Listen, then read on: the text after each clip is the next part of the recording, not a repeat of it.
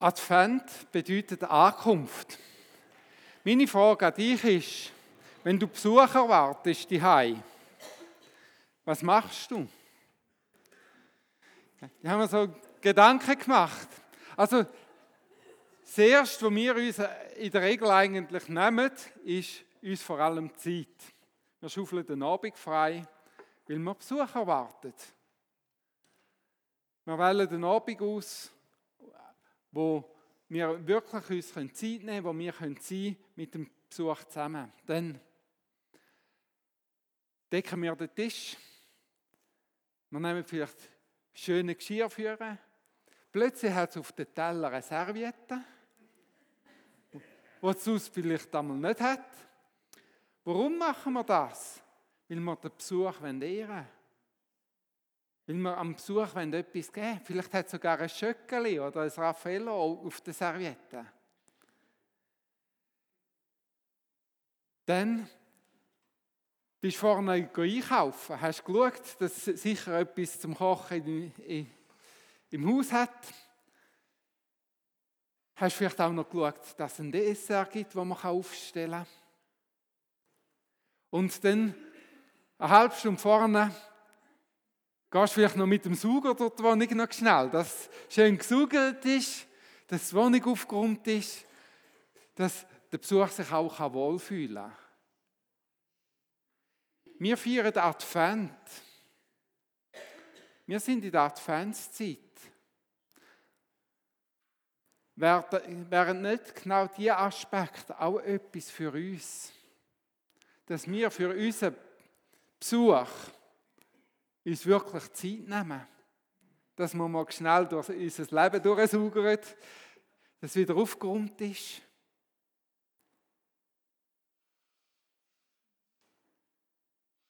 Dass wir etwas die haben, wo wir unseren Besuch ehren können. Ich meine, wir sind ja in einer ganz besonderen äh, Lage. Jesus kommt bei uns ja nicht nur zu Besuch.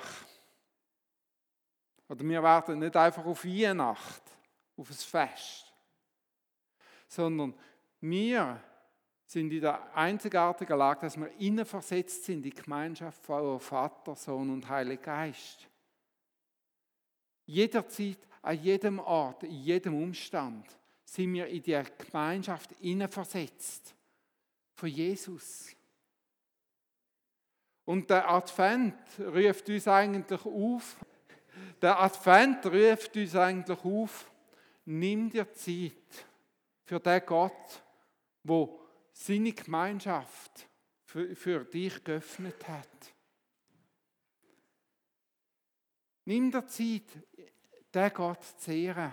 Nimm dir Zeit, mit dem Gott Gemeinschaft zu haben.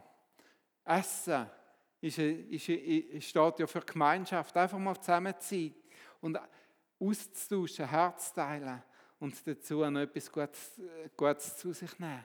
Und genau das wird Gott auch mit uns. Einfach Anteil nehmen an unserem Leben, mit uns unterwegs sein. Wir werden heute uns ein bisschen um Verheißungen kümmern, beziehungsweise Verheißungen auch anschauen. Was sind Verheißungen? Jemand hat mal gesagt, Verheißungen sind wie das Ruder von einem Schiff. Wenn wir auf sie schauen, bestimmen sie die Richtung von meinem Leben. Wenn ich auf die Verheißungen schaue, dann legen sie die Richtung fest von meinem Leben. Ich habe eine interessante Aussage gefunden. Bist mal mit einem ähm, äh, Kajak unterwegs gewesen, wo hinten so ein Ruder hat. Und wenn das immer so leicht schräg ist, du kannst, du kannst vorne rudern, aber es, es hat immer so die Tendenz in die eine Richtung. Du musst das Ruder richtig stellen, damit du dorthin kommst, wo du willst sein. Und genauso sind Verheißungen oder Sachen, wo wir glauben. So wie wir die Sachen stellen, so wird unser Leben sich auch dann ausrichten. Oder der Fahrlehrer hat einmal gesagt, das, was du anschaust, der Tief wirst du auch fahren, darum schau in die Mitte der Straße, oder? Oder schau weit voraus und nicht auf den Pfosten am Rand. das, was wir anschauen, in, in Fokus nehmen, auf das werden wir uns zubewegen. Der Hebräerbrief sagt uns, lasst uns Bekenntnis von der Hoffnung unwandelbar festhalten, denn treu ist der, der die Verheißung gegeben hat. Was sagt der Vers über unseren Gott aus? Treu ist der, der die Verheißung, das Versprechen, das die Zusage gegeben hat. Er ist treu. Unser Gott ist ein Versprechen haltender Gott. Was er sagt, das wird er auch tun. Unser Gott ist ein Versprechen haltender Gott. Du darfst mit einem Versprechen haltenden Gott unterwegs sein in deinem Leben. Und da ist meine Frage an dich. Was für eine Zusage, was für ein Versprechen hast du von Gott bekommen? Egal, ob du jetzt noch darauf wartest oder vielleicht auch es bereits bekommen hast und drin laufst, aber was für eine Zusage hat Gott dir gegeben? Jill hat es am Anfang gesagt, Vielleicht zeigt der Gott jetzt gerade am heutigen Morgen einfach so eine Zusage an dich.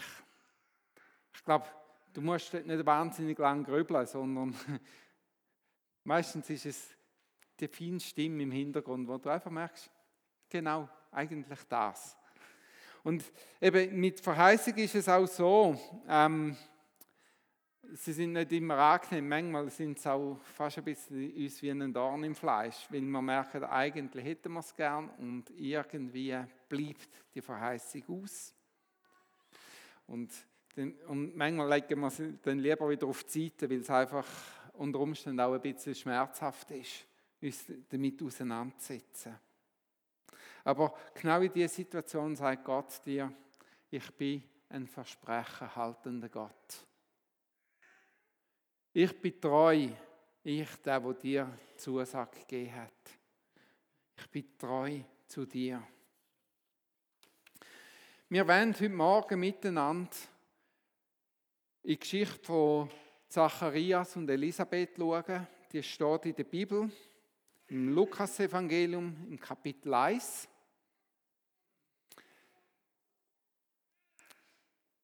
Der Zacharias und Elisabeth, sie sind die Eltern von Johannes dem Täufer.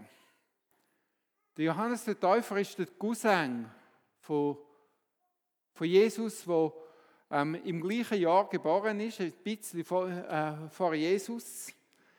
Er ist ja der, der auch vor Jesus her ist und die Menschen aufgerufen hat, bereitet einen Weg. Denn der, der nach mir kommt, ist viel mächtiger als ich. Wo, wo die Leute gesagt haben, kehret um, macht euren Lebenspfad wieder eben, damit der König von der Herrlichkeit einziehen kann, damit Gott kann kommen Und da lesen wir ab Vers 5. Es begann in der Zeit, als Herodes König von Judäa war. Damals lebte dort ein Priester namens Zacharias, der zur Priesterabteilung des Abia gehörte. Seine Frau hieß Elisabeth und sie stammte aus, der, aus dem Priestergeschlecht Aarons. Beide führten ein Leben in Verantwortung vor Gott und richteten sich in allem nach den Geboten und Anweisungen des Herrn. Sie waren kinderlos geblieben, weil Elisabeth unfruchtbar war. Und nun waren beide schon alt geworden. Als seine Abteilung wieder einmal an der Reihe war, den Priesterdienst vor Gott zu verrichten, wurde Zacharias nach priesterlichem Brauch durch ein Los dazu bestimmt, das Räucheropfer im Heiligtum des Herrn darzubringen. Während er opferte, stand eine große Menschenmenge draußen und betete. Durch ihm erschien auf einmal ein Engel des Herrn er stand rechts neben dem Altar.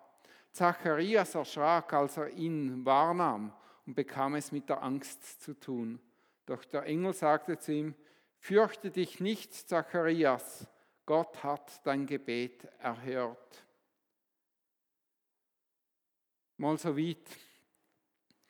Der Zacharias, er ist Priester und er hat in diesem Jahr das Privileg, dass er das Räucheropfer im Heiligtum darbringen darf.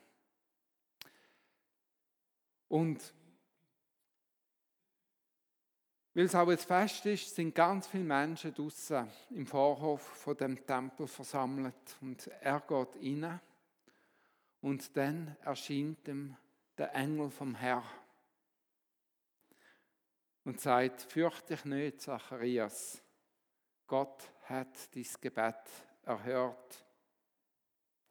Jetzt in der Vorbereitung habe ich etwas gelesen, was, ich, was mich mega angesprochen hat. Es gibt nämlich Theologen, die sagen, dass nach der Originalsprache her eigentlich der Vers besser übersetzt wird.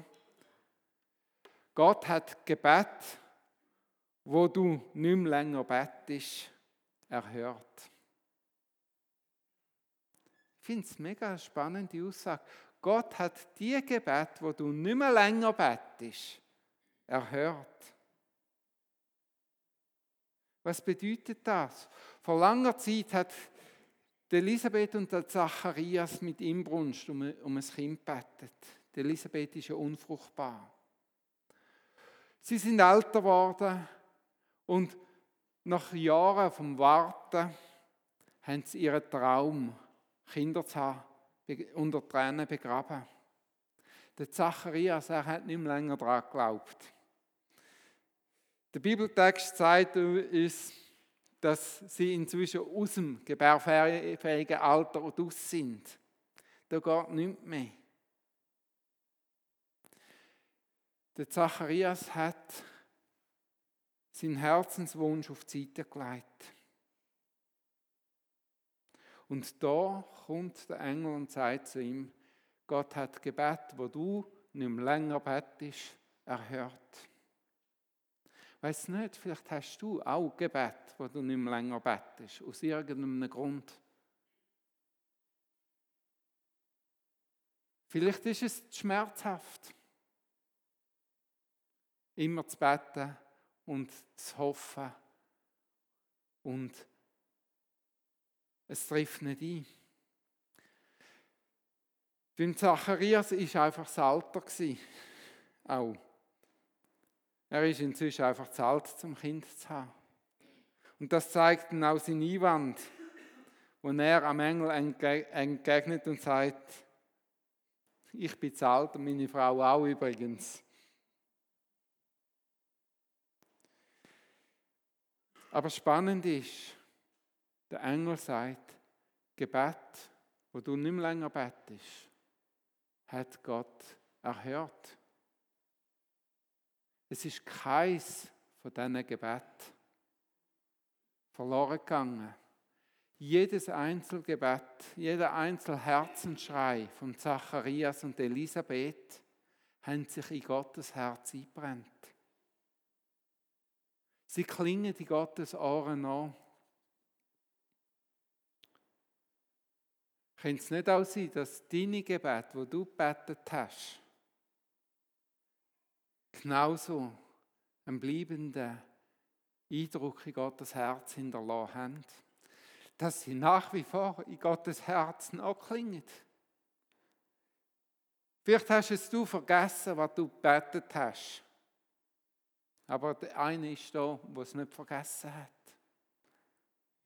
Das ist Gott. Gott hat deine Gebet vergessen. Wir Menschen, wir tendieren ähm, zu denken, dass unsere Gebete irgendwo zwischen Erde und Himmel verdampft sind, sich aufgelöst haben, den, ähm, äh, den Adressat nicht erreicht haben. Aber bei Gott ist es anders. Spannend ist zum Beispiel auch ähm, beim Cornelius, dem römischen Hauptmann in der Apostelgeschichte. Dort kommt auch ein Engel und sagt, deine Gebete und deine Almosen sind als Opfer vor Gott aufgestiegen und er und sie bewegen sein Herz. Ich sage es jetzt in meinen eigenen Worten. Und er redet dann zum Petrus und der Petrus geht und erzählt ihm von Jesus und, und ähm, das ganze Haus von Cornelius kommt zum Glauben. Manchmal müssen wir lernen, mit Ausdauer im Gebet verharren. Zu beten im Wissen, da ist ein Gott, wo meine Gebet gehört. Wo meine Gebet sich in sein Herz einbrennen. Wo Gebet sich aufhäuft. Wie eine unaufhaltsame Flut. Und irgendwann bricht es einfach durch. Und wie ein Damm, der bricht, äh, äh, fällt der Himmel inmitten von unseren Umständen und Sachen können sich auch verändern. Gott verliert kein Gebet. Auch wenn es schon Jahrzehnte zurückgebetet worden sind. Wie gehst du mit Enttäuschungen um? Glaube, es ist ganz wichtig, dass man auf das eine Antwort findet. Wie gehe ich mit Enttäuschungen um? Weil das wird entscheiden, auf was wir uns zu bewegen, was wir in Zukunft werden für Frucht sehen.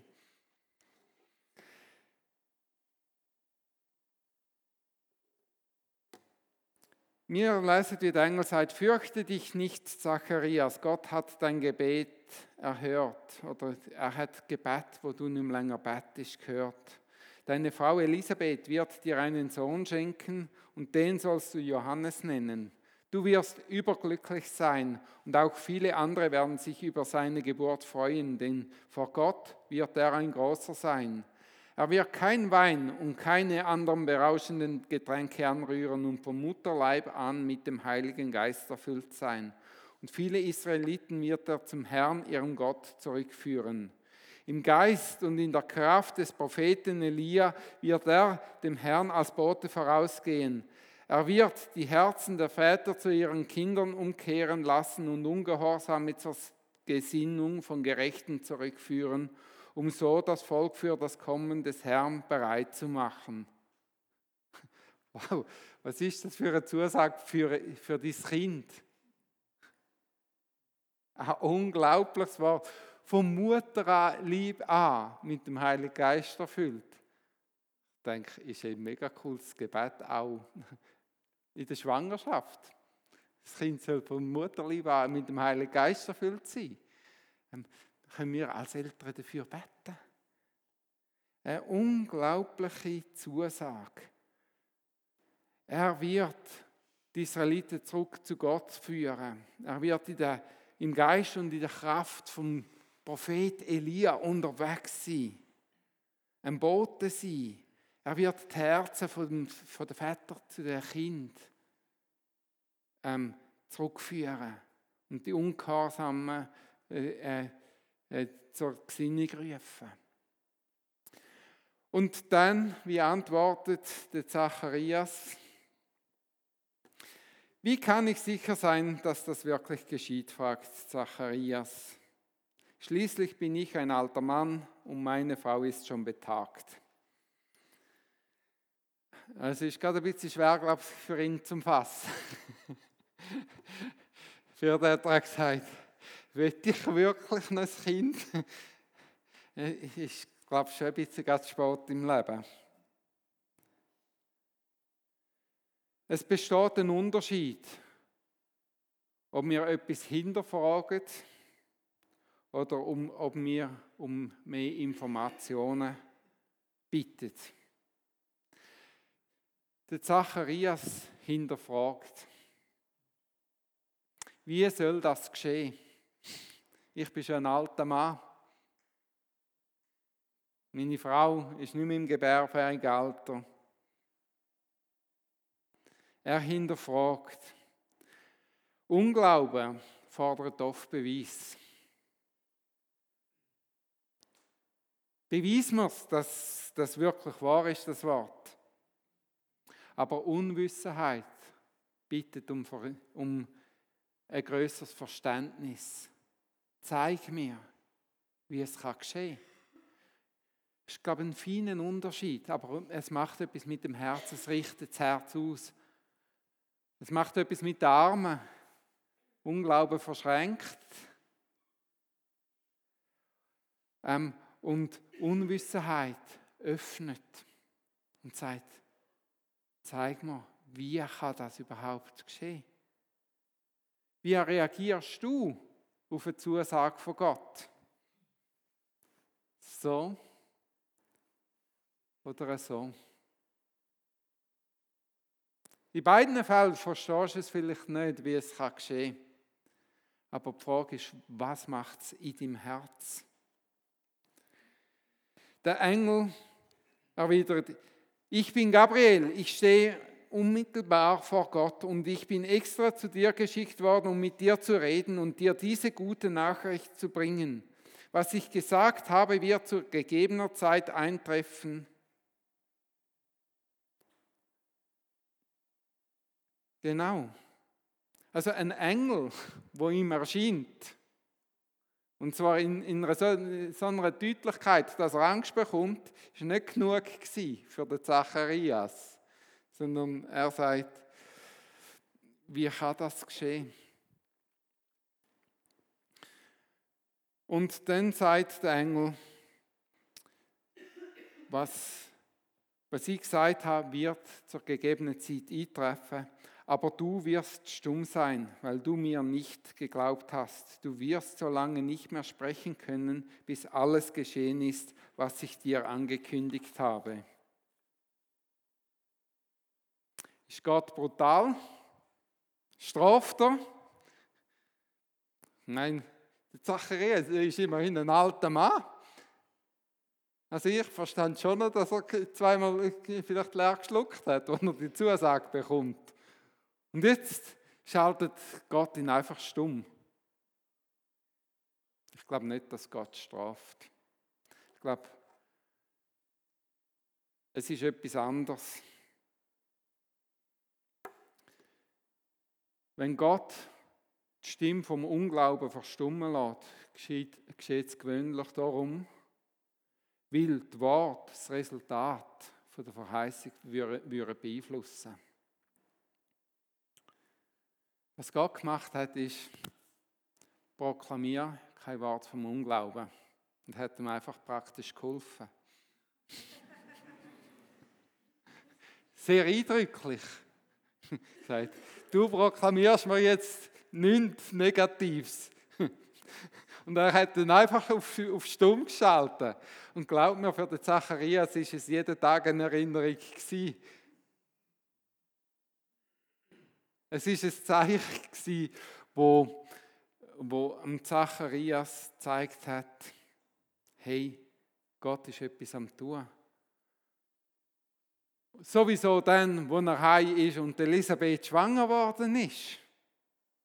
Ich glaube, für den Zacharias ist es nicht ein gewesen, sondern es ist etwas ich bin stumm gestellt von Gott aber ich habe Anteil an etwas ganz Großem, was Gott am Machen ist. Da wächst ein Sohn Mutterlieb von Elisabeth an, wo Gott einen ganz besonderen Plan drin hat. Schaut, Wort haben schöpferische Kraft. In der Sprüche heißt, Tod und Leben sind in der Gewalt der Zunge. Wir haben vorne das kleine Ruder, der Jakobus nimmt sie auch, das Zunge wie ein Ruder ist, wo unseren Lebenskurs bestimmt. Was du sagst, bestimmt richtig, wo du hingehst. Wir können uns effektiv um ein Wunder reden. Das habe ich nicht verdient. Autsch. Gott wird dich beschenken und du sagst, ich habe es nicht verdient.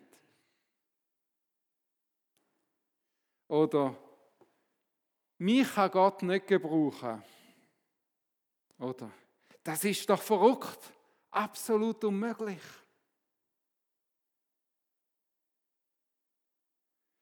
Elisabeths Körper wird nie mehr fruchtbar werden.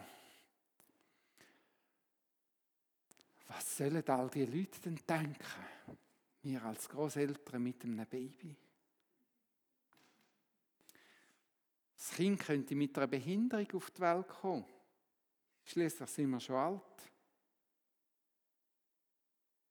Vielleicht wird es auch müssen als Weise aufwachsen, äh, weil wir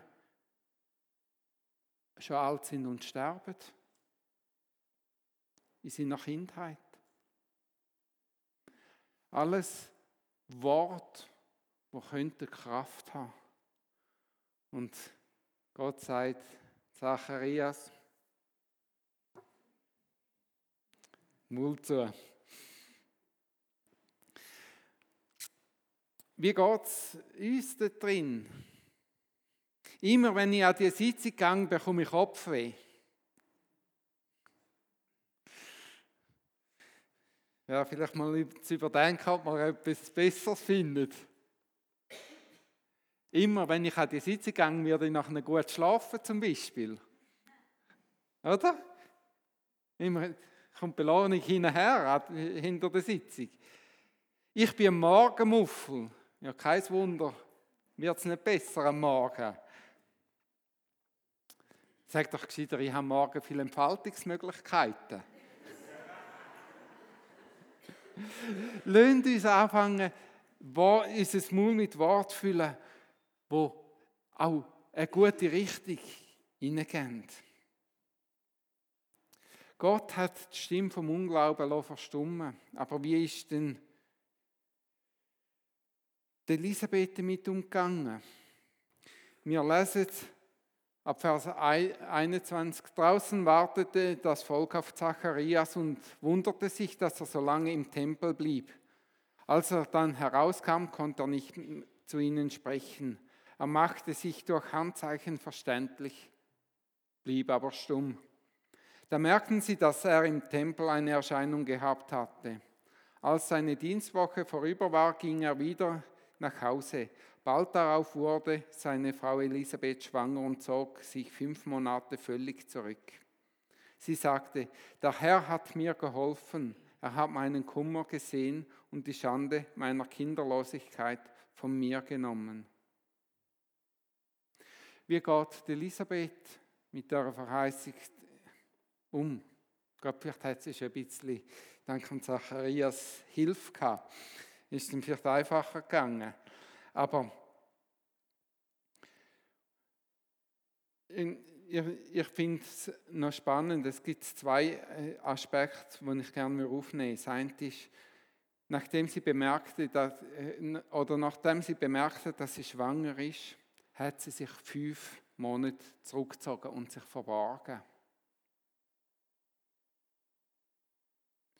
Sie hat sich erst in der Öffentlichkeit gezeigt, wo die Schwangerschaft undis undiskutierbar bewiesen war. Manchmal, gerade wenn wir mit einer Zusage von Gott oder mit einer Verheißung schwanger gehen, ist es manchmal auch gut, wenn wir uns zurückziehen. Wenn wir das in einem geschützten Ort bewegen. Sie hat geschaut, dass das ungeborene Kind nicht am achtlosen Gerät den anderen ausgesetzt ist. Finde ich noch spannend. Sie ist hat sich in die Abschiedenheit zurückgezogen, so lange, bis ihr Glaube, äh, Glaube genug stark war, um den gut gemeinten Fluch der Mitmenschen zu widerstehen. Elisabeth, meinst du nicht, dass du ein bisschen zu alt bist für ein Kind? Oder besteht nicht eine große Chance, dass das Kind entstellt und behindert wird sein? Oder einfach das blöde Geschnür. Und sie, sie hat sich einfach zurückgenommen. Und spannend finde ich dann noch, Gott stellt ihr noch jemand zur Seite. Maria.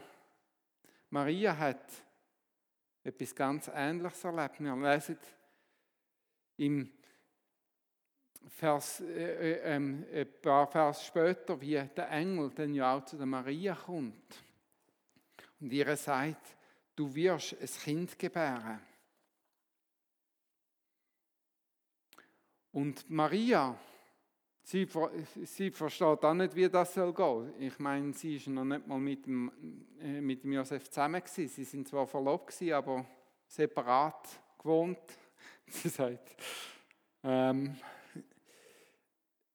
wie, äh, wie soll das zugehen? Ich weiß von keinem Mann.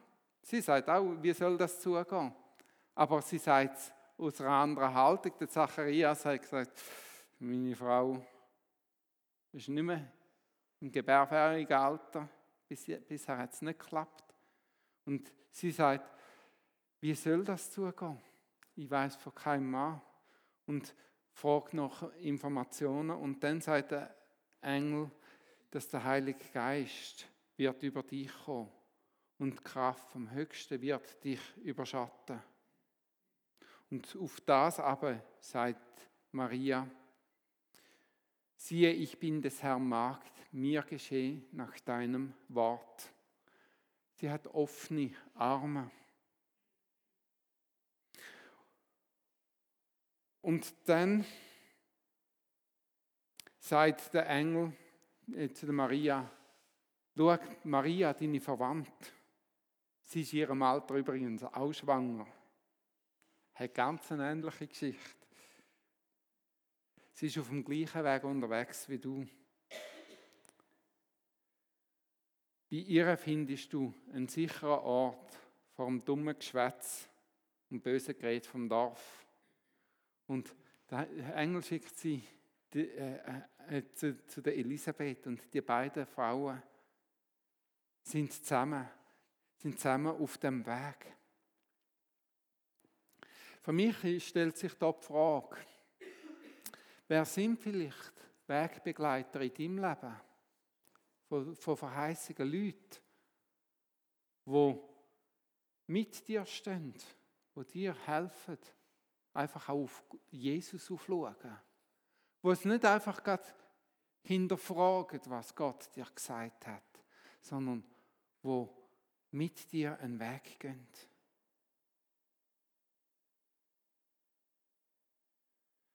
Der Engel sagt zu der Maria, kein Wort, das von Gott kommt, wird kraftlos sein. Kein Wort, das von Gott kommt, ist kraftlos. Und dann, wenn wir jetzt zurückgehen zu der Geschichte von der Elisabeth, lesen wir ab Vers 57. Für Elisabeth kam nun die Zeit der Entbindung und sie brachte einen Sohn zur Welt.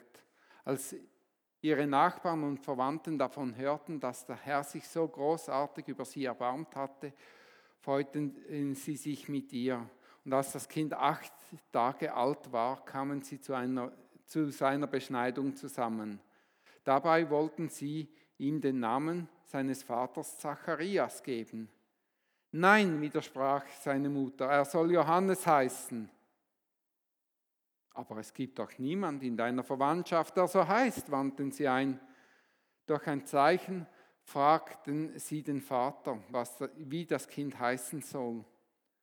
Der ließ sich ein Schreibtäfelchen geben und schrieb zum Erstaunen aller darauf, sein Name ist Johannes. Im gleichen Augenblick konnte er widersprechen und fing an, Gott zu loben. Alle, die in jener Gegend wohnten, wurden von einem ehrfürchtigen Staunen ergriffen und im ganzen Land, Bergland von Judäa, sprachen die Leute über das, was geschehen war.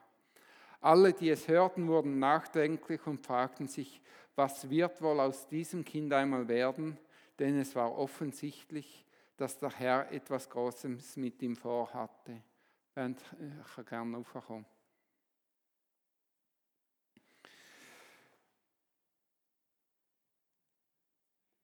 Der Zacharias, er, wo sich die Verheißung erfüllt hat, hat sich entschieden, das Kind nach den Anweisungen von Gott zu nennen. Johannes oder Gnadenträger. Der, ja, der Gnadenträger. Er ist ein Gnadenträger. Und der, Und genau das hat der Zacharias über dem Leben von Johannes ausgesprochen. Sein Name ist Gnadenträger. Sein Name ist Johannes. Und wo er im Chorsam das aufs Tafel geschrieben hat, ist seine Zunge gelöst worden. Schaut, einen Schritt vom Chorsam.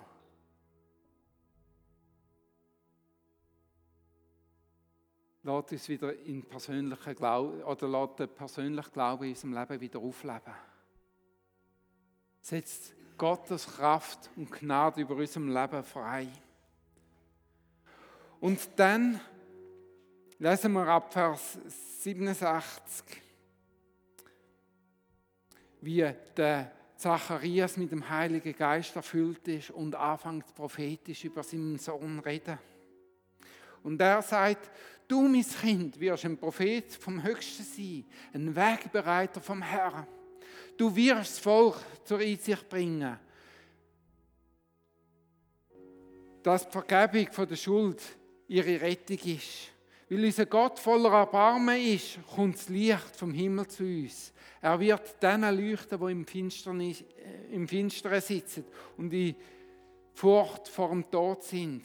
Und wird sie leiten, den Weg vom Frieden zu gehen. Der Zacharia proklamiert das Wort Gottes, redet prophetisch in das Leben von seinem eigenen Sohn.